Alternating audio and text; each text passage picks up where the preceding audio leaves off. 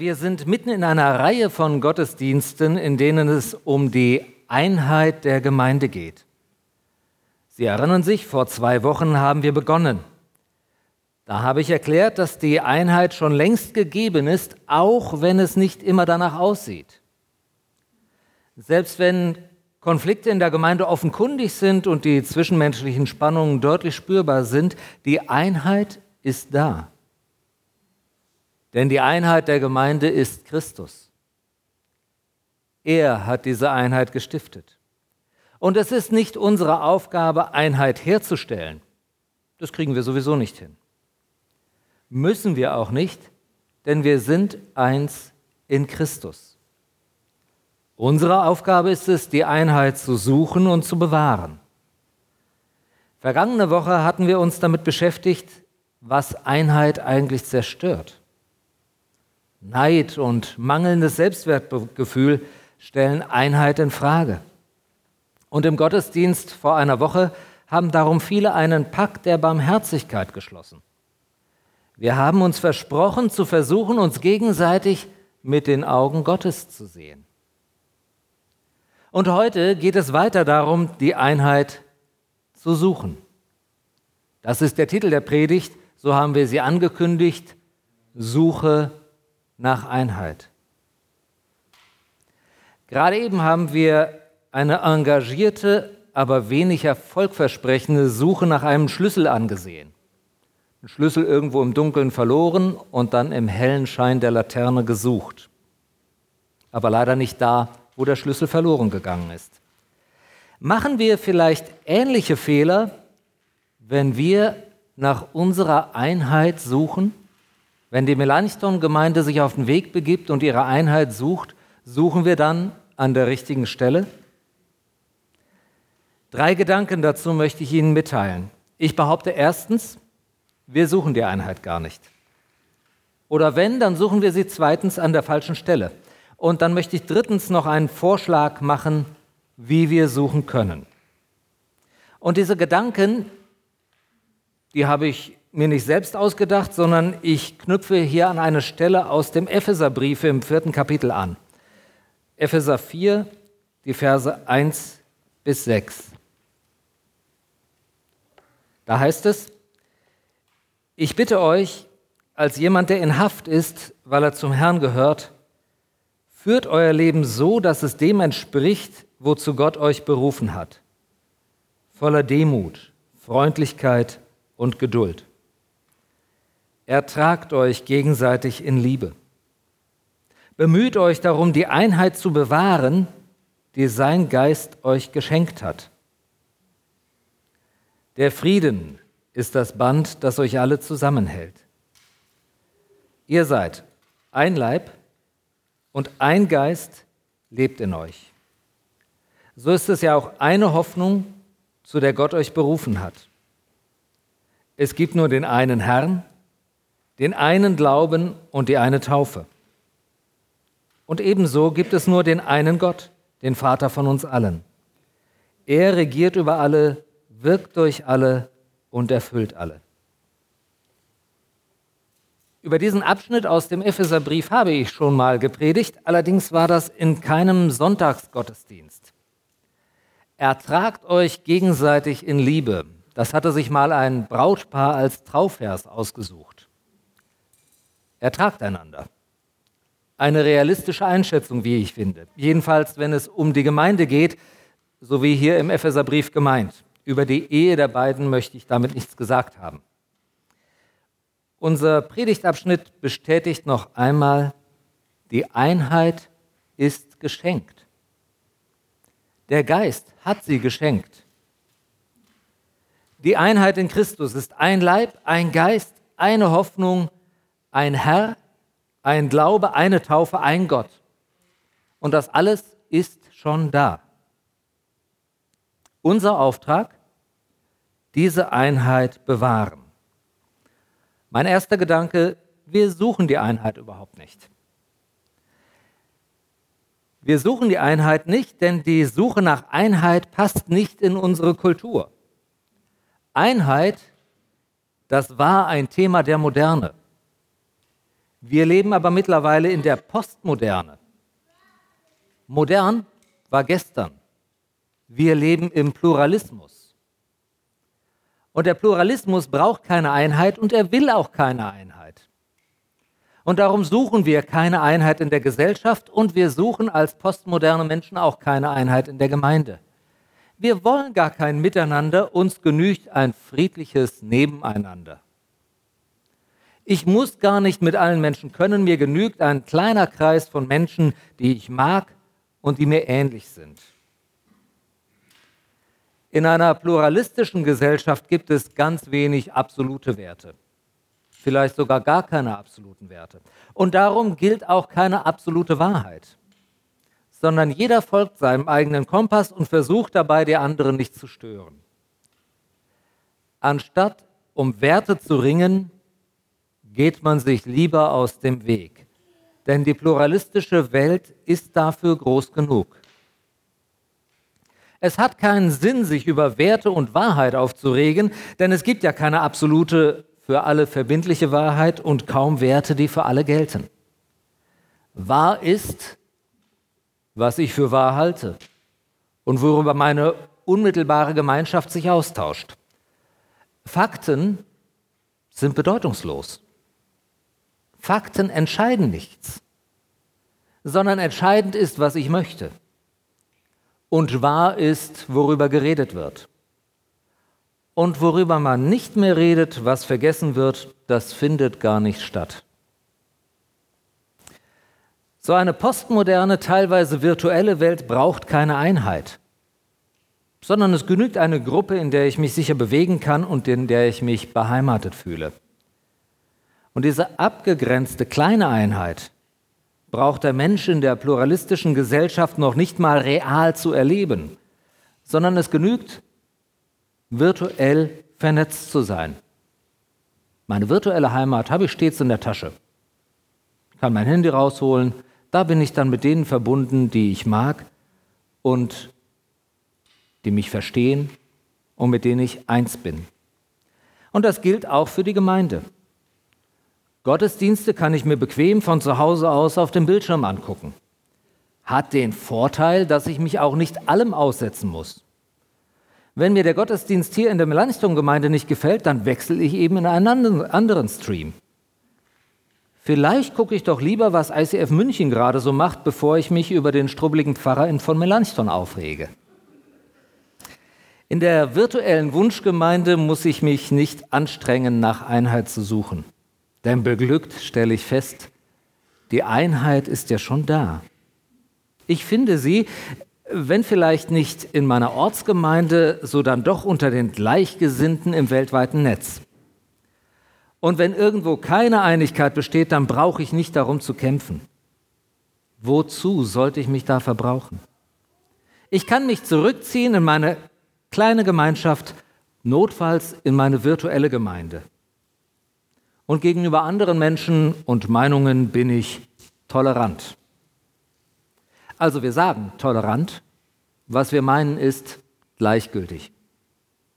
Toleranz würde nämlich bedeuten, dass es eine Norm gibt und wir dulden es, wenn jemand von der Norm abweicht. Ingenieure verstehen Toleranz, glaube ich, so. Es gibt einen Toleranzbereich, da gibt es ein Maß und eine gewisse Abweichung wird toleriert. Toleranz meint, ich ertrage die Abweichung. In unserer nachmodernen Gesellschaft müssen wir aber keine Abweichungen ertragen, denn es gibt ja gar keine Norm.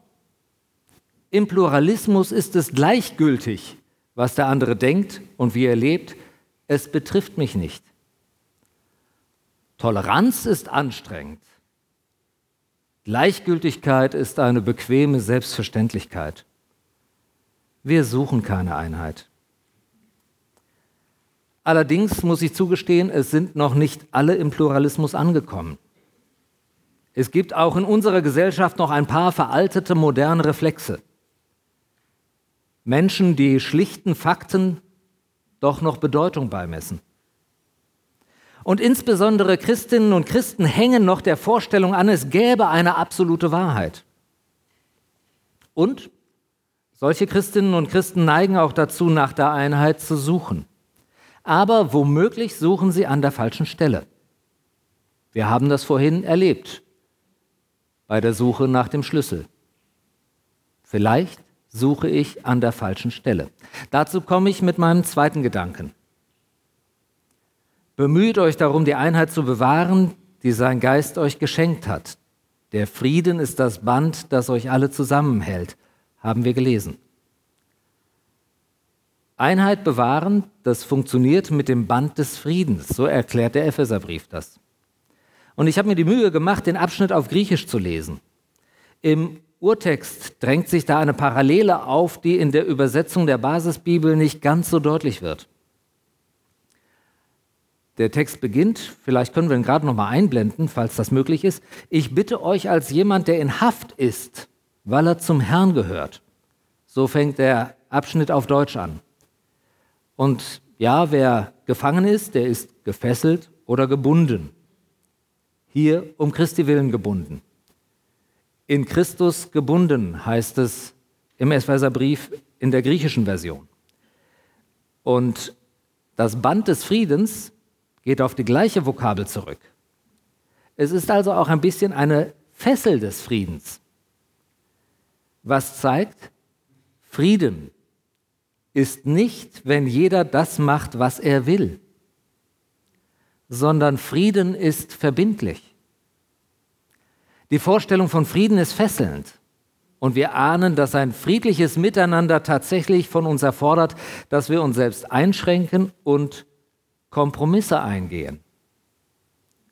Für Frieden genügt keine bequeme Gleichgültigkeit, sondern um Frieden zu halten, brauchen wir anstrengende Toleranz.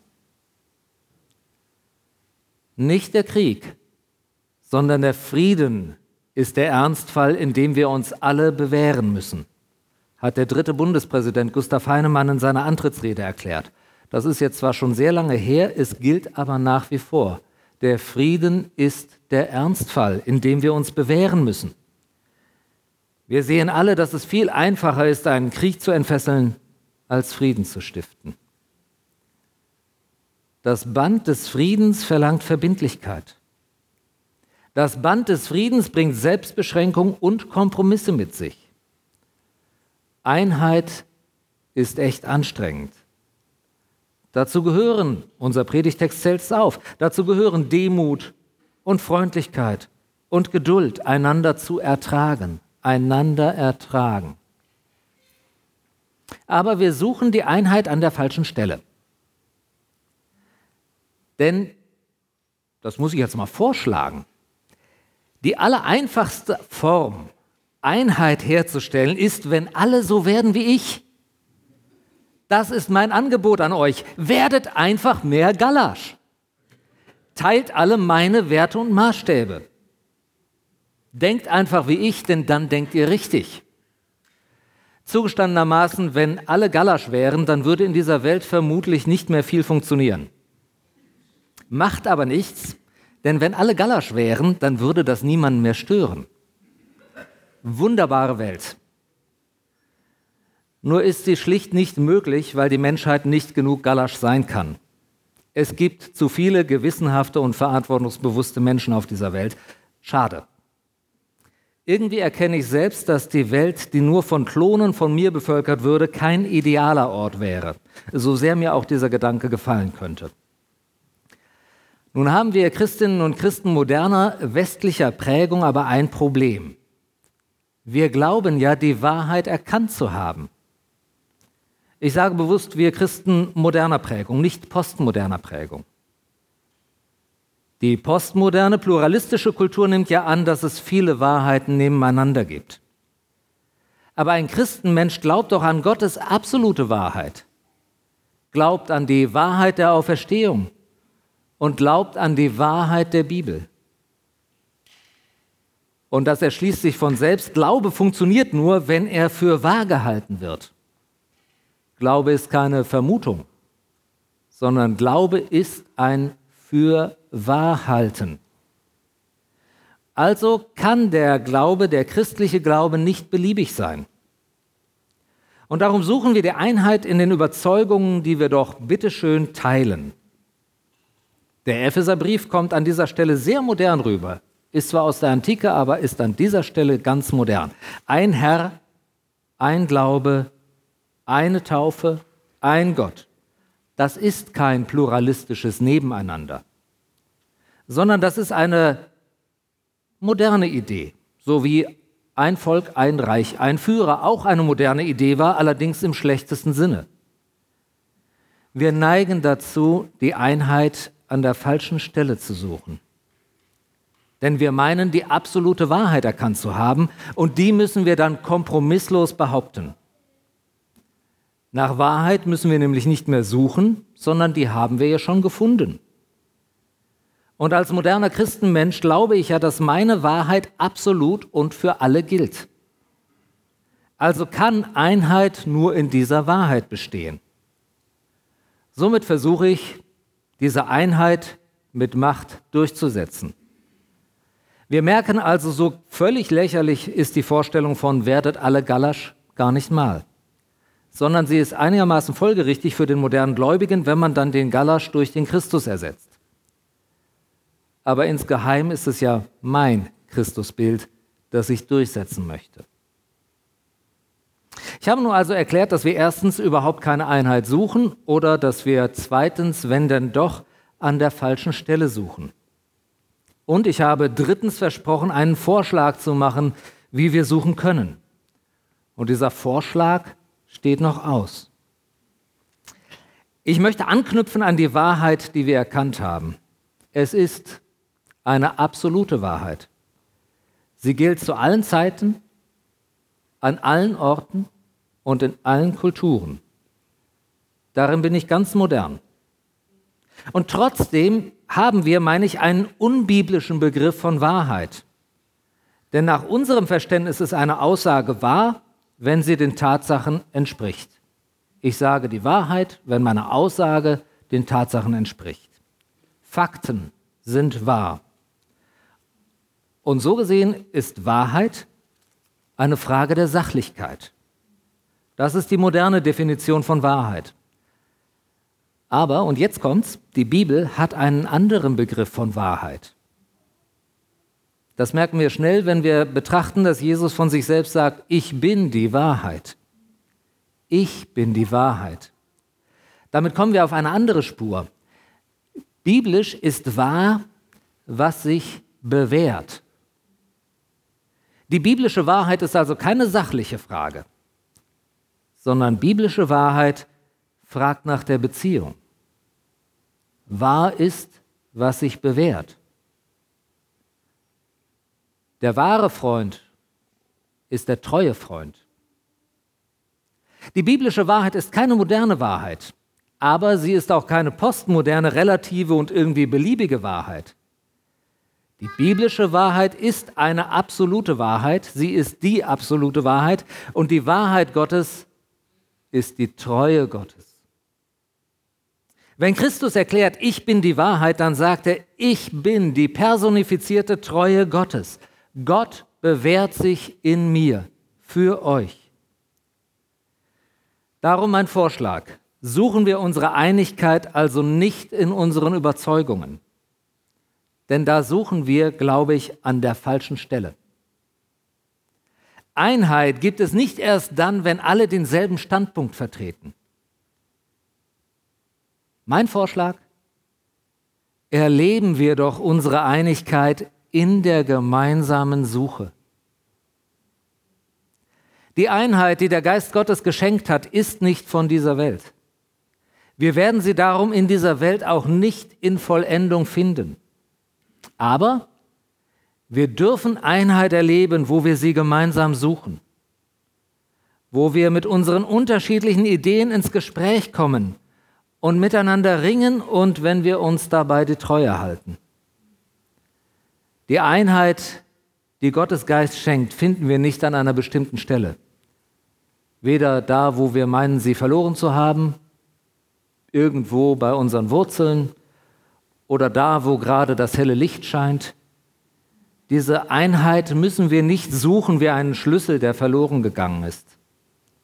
Und wir finden die Einheit sicherlich nicht in den Überzeugungen oder gar Standpunkten Ein Standpunkt ist eine Diskussionsgrundlage mit dem Horizont Null. In den Standpunkten finden wir keine Einheit. Anders als beim Schlüssel ist darum völlig egal, ob wir da suchen, wo wir sie vermuten, oder da, wo es schön hell ist. Denn die Einheit ist kein verloren gegangener Schlüssel, sondern die Einheit, die uns geschenkt ist, die findet uns, wenn wir gemeinsam ehrlich suchen. Das ist mein Vorschlag. Lasst uns gemeinsam ehrlich diese Einheit suchen und dann wird sie uns finden. Amen.